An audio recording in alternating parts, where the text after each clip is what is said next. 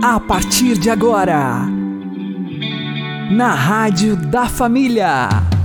Abre, Senhor, os meus olhos com o seu poder. Caminhando com Jesus. Acredite, se Deus é por nós, quem será contra nós?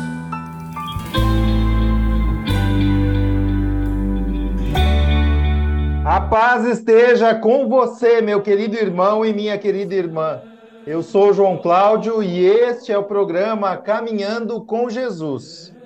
E vamos caminhar com Jesus em nome do Pai, do Filho e do Espírito Santo. Amém.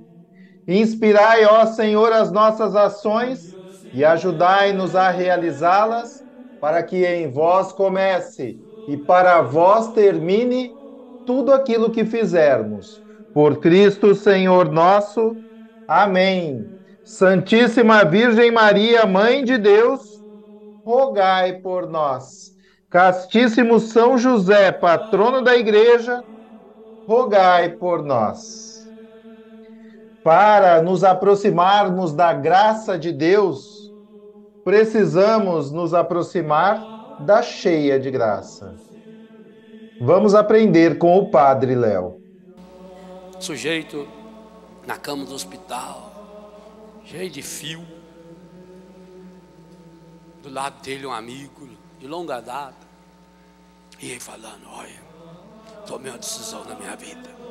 Essa doença foi boa até nisso. Porque eu estou aqui nessa cama e fiquei pensando, pensando. Há 32 anos atrás, eu tive um primeiro momento difícil na minha vida. Eu perdi meu emprego. Quando eu perdi meu emprego, a minha mulher estava comigo, estava do meu lado. Já era minha noiva. Passado alguns anos, sofri um acidente de trânsito violento. Minha mulher estava comigo ali. Depois, veio a morte de um filho nosso. Eu e ela estava comigo. Quando perdi o emprego de novo, já com 40 e tantos anos, difícil arrumar emprego, minha mulher estava comigo. E agora nessa enfermidade, eu tomei a decisão. Ela é muito pé frio. Eu vou largar dela. Deus o livre. Parece que toda desgraça está lá. Nós fazemos a história desse homem nós vamos nos divorciando do Deus que esteve presente de fato nos momentos mais difíceis da nossa história. Mas com o coração machucado, nós não percebemos que é uma presença de solidariedade, de alguém que ama, de alguém que está junto. Jesus veio despertar em Madalena a verdadeira presença da sua vida, que estava escondida no nome de Madalena, e que Jesus agora não chama de Madalena, ele a chama de Maria. E como é que a entonação que Jesus faz do nome Maria? Era o nome da mãe dele. Imagina Jesus quando era pequenininho, estava brincando, jogando bola com a turma lá. Esse rapazinho é filho de quem? Você é filho de quem? Da Maria. Como é que ele falava o nome da mãe dele? Mãe é mãe, mãe é mãe. Como é que falava o nome da mãe?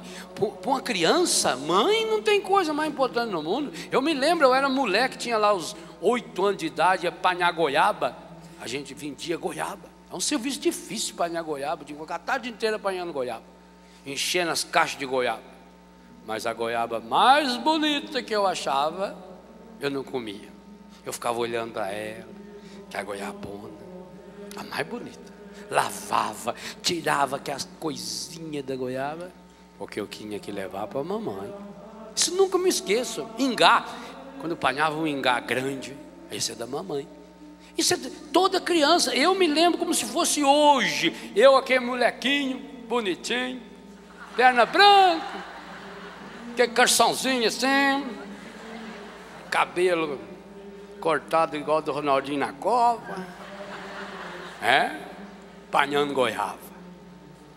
Eu me lembro. E levava as mais bonitas para mamãe.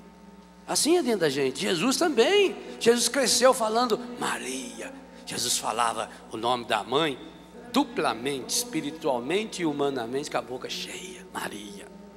Foi assim que ele falou para Madalena: Maria.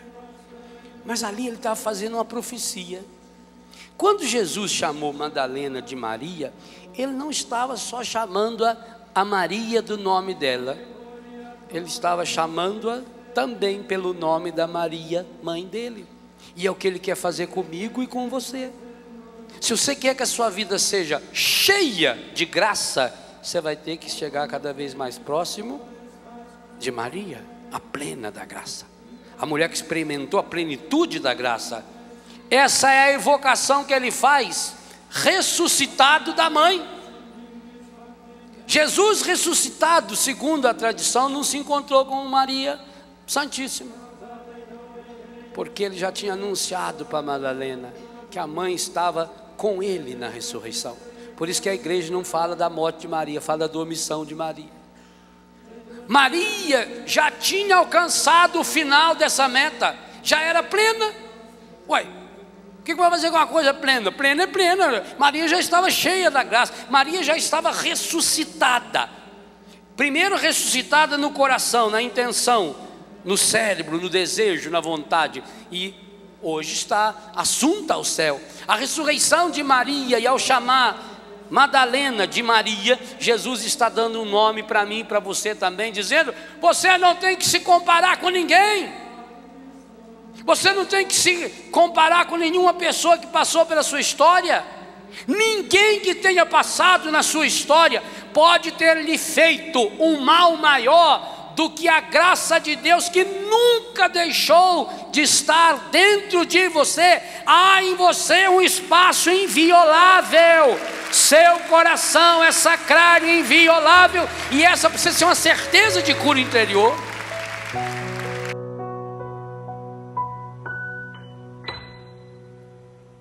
A voz de Maria, minha alma anestesia como um bálsamo escorre sobre as feridas e as alivia. A voz de Maria, doce melodia, que me conduz com plena harmonia ao coração de Jesus. As mãos de Maria sobre mim estendidas. É santa bênção, é proteção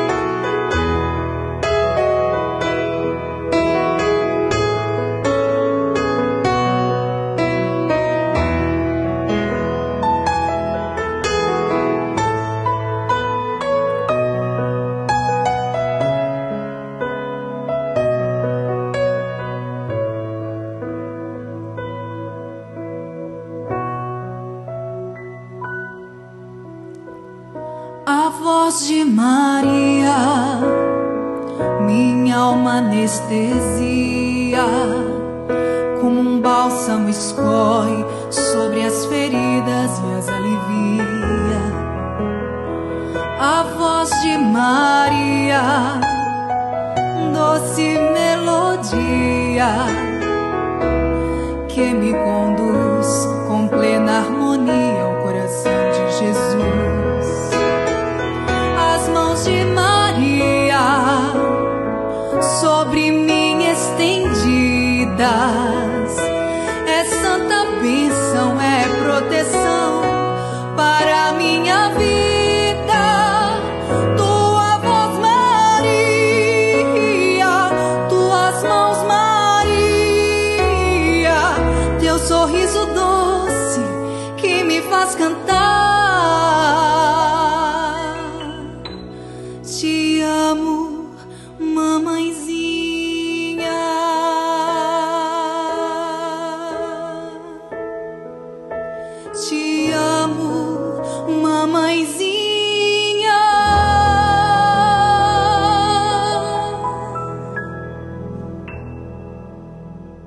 Caminhando com Jesus e o Evangelho do Dia. O Senhor esteja convosco, Ele está no meio de nós. Anúncio do Evangelho de Jesus Cristo segundo São João. Glória a vós, Senhor.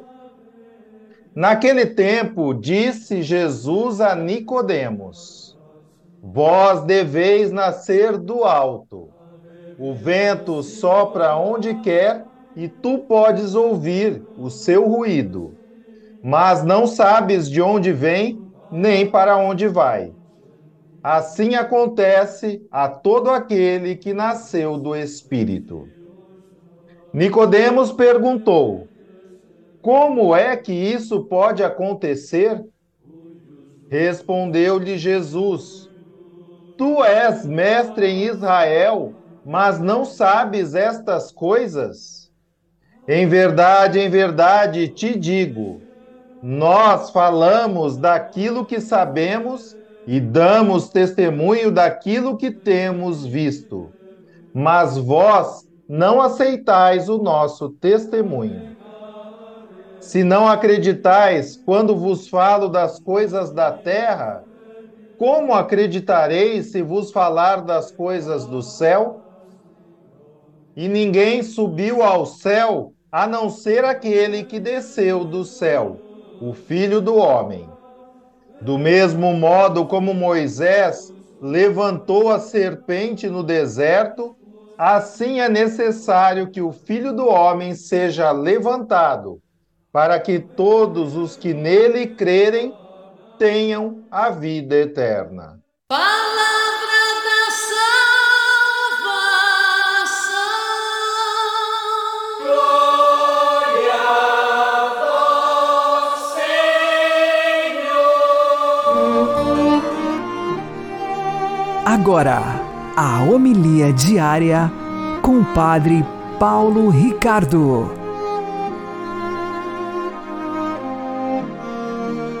Meus queridos irmãos, o Evangelho de hoje nos põe na intimidade do colóquio de Jesus com Nicodemos. Jesus se encontra eh, com Nicodemos que secretamente durante a noite, um pouco fugido dos judeus, quer saber de nosso Senhor quem ele realmente é.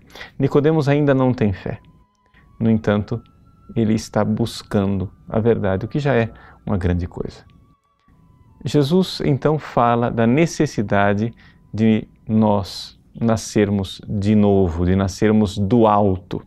O advérbio em grego tem esta ambiguidade, ou seja, nascer de novo ou nascer do alto. E é exatamente ali, naquela ambiguidade, que Nicodemos não entende do que é que Jesus está falando. Interpreta como nascer de novo e pensa, mas como é possível que um homem entre de novo no ventre da sua mãe já sendo grande? Ali nós vemos a ignorância deste sábio de Israel. E é exatamente aqui que Jesus, de alguma forma, o humilha, né? dizendo: Tu és mestre em Israel, não sabes estas coisas? Por que isto? Porque Jesus tem prazer em humilhar? Não, absolutamente não. Por quê? Porque Jesus quer que Nicodemos cresça. Cresça na fé, ou seja, nasça do alto. Mas para crescer na fé, para nascer do alto, é necessário, em primeiro lugar, a humildade. Uma pessoa soberba nunca vai ter fé. Uma pessoa soberba nunca vai se entregar verdadeiramente ao Evangelho. E então, aqui, a humildade. Ou seja, Jesus humilha Nicodemos para que ele, na humilhação, encontre humildade e na humildade abra as portas para a fé. Uma palavra de Cristo nesse Evangelho que é muito clara. Diz: o Espírito sopra onde quer. É? E você ouve o seu ruído. A palavra ruído que está aí na tradução portuguesa, no original grego, é a fone. Você ouve a sua voz. E aqui os Santos Padres interpretam com clareza, dizendo que esta voz do Espírito Santo é a palavra interior que está falando dentro de cada homem. Todos nós, todos os seres humanos, até os mais terríveis ateus, até os maiores pecadores. Todos têm graça suficiente, ou seja, tem uma voz de Deus, um, um verbo interior que lhes fala ao coração. Mas é necessário a humildade para calar os gritos da minha soberba e do meu orgulho e eu então ouvir esta voz suave do vento. Aqui o Espírito Santo nos recorda exatamente aquele vento da presença de Deus no profeta Elias. No Antigo Testamento, Elias teve essa grande experiência de que Deus não estava nem na tempestade e nem no terremoto, não estava nas grandes manifestações, mas estava na brisa suave. E é exatamente o Espírito Santo que, na sua suavidade, visita a cada um de nós e quer nos falar. Nós precisamos reagir, sim, e reagir com fé. Jesus, levantado na cruz, como a serpente no deserto, é esse sinal do amor de Deus. Mas esse sinal do amor de Deus, ele realmente só produz o seu resultado se nós olharmos com fé. Se nós olharmos para a cruz sem fé, a cruz será simplesmente uma atrocidade, uma coisa terrível. Mas se olharmos com fé, nós veremos o amor de Deus que nos fala, que nos chama, que nos atrai. Peçamos a Deus nosso Senhor que, com a atração muitíssimo eficaz do seu amor, traga nossas almas rebeldes para Ele e possamos então dar o passo na fé. Seja humilde, ouça essa voz, abrace o Cristo na fé, Ele irá atrair você com seu amor. Deus abençoe você. Em nome do Pai, e do Filho e do Espírito Santo. Amém.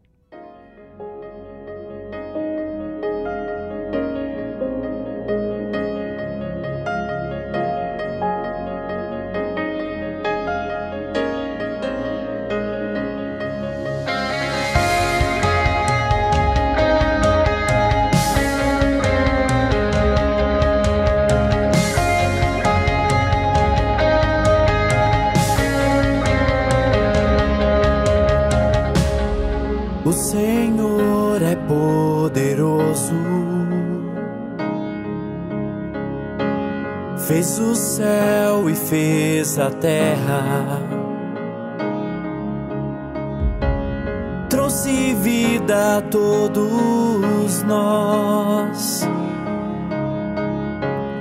Em seu trono ele está.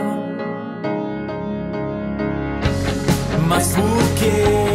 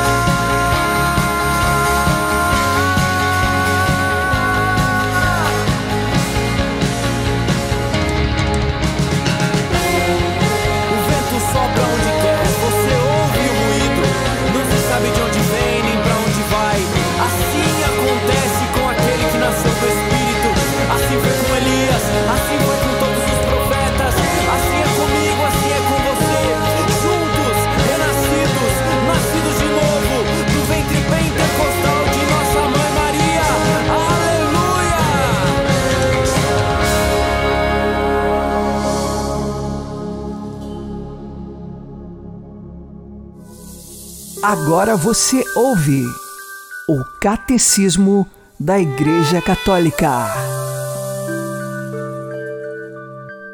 Canto e música. Parágrafo 1158. A harmonia dos sinais, canto, música, palavras e ações é aqui tanto mais expressiva e fecunda quanto mais se exprimir na riqueza cultural própria do povo de Deus que celebra. Por isso, promova-se com empenho o canto religioso popular para que, tanto nos exercícios piedosos e sagrados, como nas próprias ações litúrgicas, de acordo com as normas da Igreja, ressoem as vozes dos fiéis. Mas os textos destinados ao canto sacro devem estar de acordo com a doutrina católica e inspirar-se, sobretudo, na Sagrada Escritura e nas fontes litúrgicas.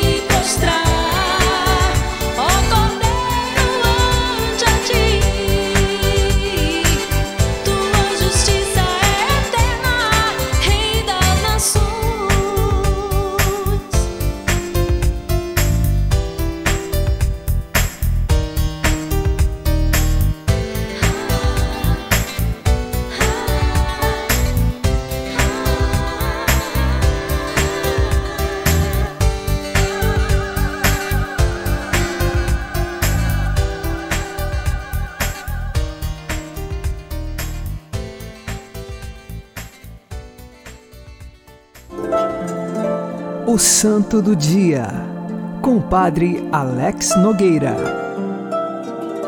No dia 18 de abril, nós celebramos o martírio de Santo Apolônio. Estamos aqui no século segundo da era cristã. O cristianismo já havia sofrido algumas perseguições, mas no período de Santo Apolônio não havia assim uma perseguição tão forte como aconteceu em outros tempos.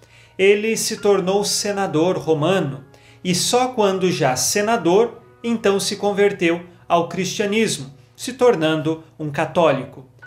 Ele era distinto na oratória, então sabia se pronunciar muito bem, fazia bons discursos, tinha uma vida intelectual cheia de cultura e era senador. E diante dessa circunstância, como cristão, ele começou a anunciar o Evangelho e pregar Cristo em todos os lugares, principalmente junto aos grandes senadores e às pessoas do governo daquele tempo. O imperador, embora, como disse, não estivesse perseguindo sistematicamente os cristãos, ele foi informado de que Apolônio era cristão. Um inimigo de Apolônio, ao descobrir que ele era cristão, invocou a antiga lei do Império Romano, vinda desde Nero, de que os cristãos deveriam ser mortos se não negassem publicamente a sua fé. Agora, caso negassem, não precisava ser morto. Então, Apolônio foi entregue diante do juiz para um julgamento. O juiz solicitou então que ele se explicasse, e ele de fato, com sua oratória, fez um longo discurso explicando o erro do paganismo, o erro dos falsos deuses e mostrando a fé em Jesus Cristo como o caminho da verdade.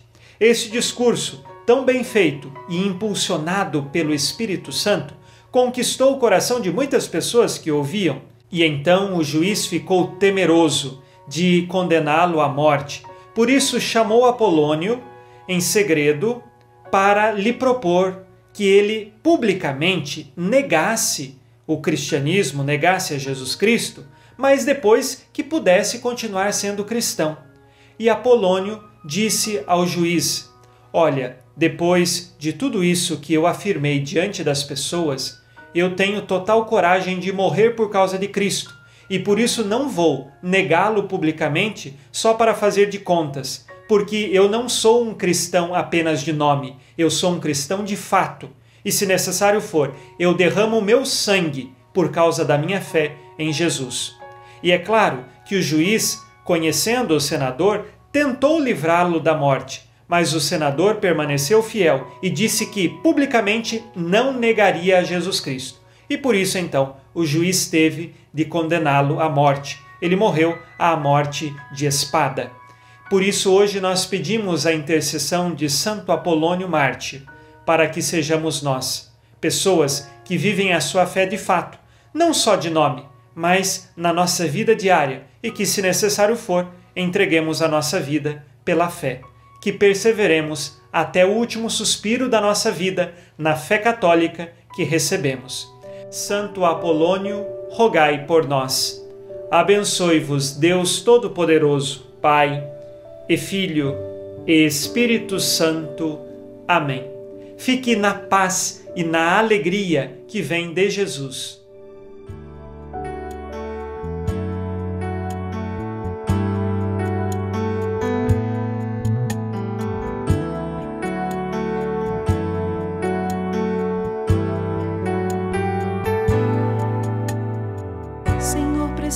te dizer que é impossível me esquecer. Que não estou só nesta batalha entre o bem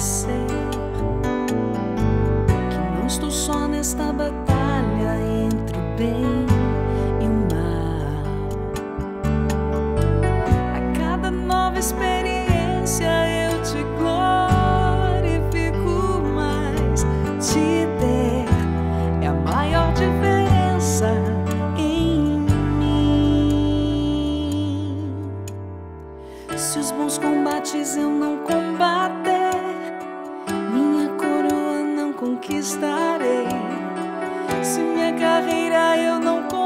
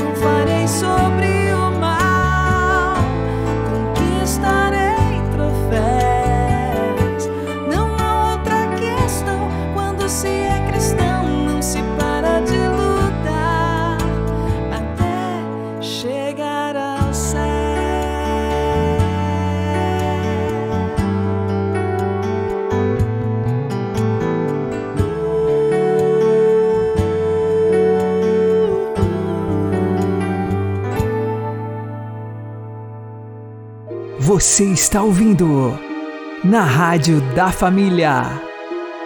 Caminhando com Jesus. Para ouvirmos a voz de Deus, precisamos fazer silêncio. Vejamos o que diz Santa Faustina no seu diário. Para ouvir a voz de Deus, é preciso ter o silêncio na alma e permanecer em silêncio. Não com um silêncio sombrio, mas com o silêncio na alma, isto é, estar recolhido em Deus. Deus não se comunica à alma tagarela, que, como o zangão na colmeia, zumbe muito, mas não fabrica mel. A alma tagarela é vazia interiormente.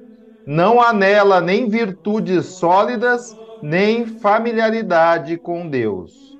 Não há nela condições para levar uma vida mais profunda para a doce paz e silêncio, em que reside Deus.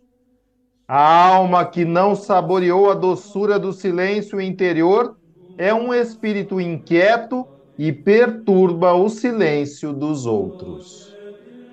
Santa Maria Faustina Kowalska, rogai por nós. O Senhor nos abençoe, nos livre de todo mal e nos conduza à vida eterna.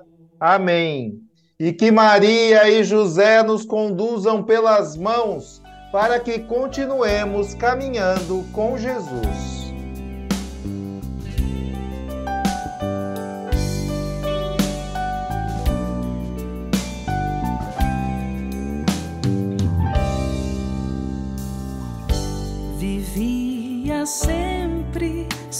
Silenciosa, ó Maria.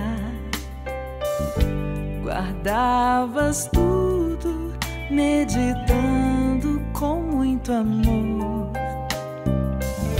Jesus que veio nos trazer a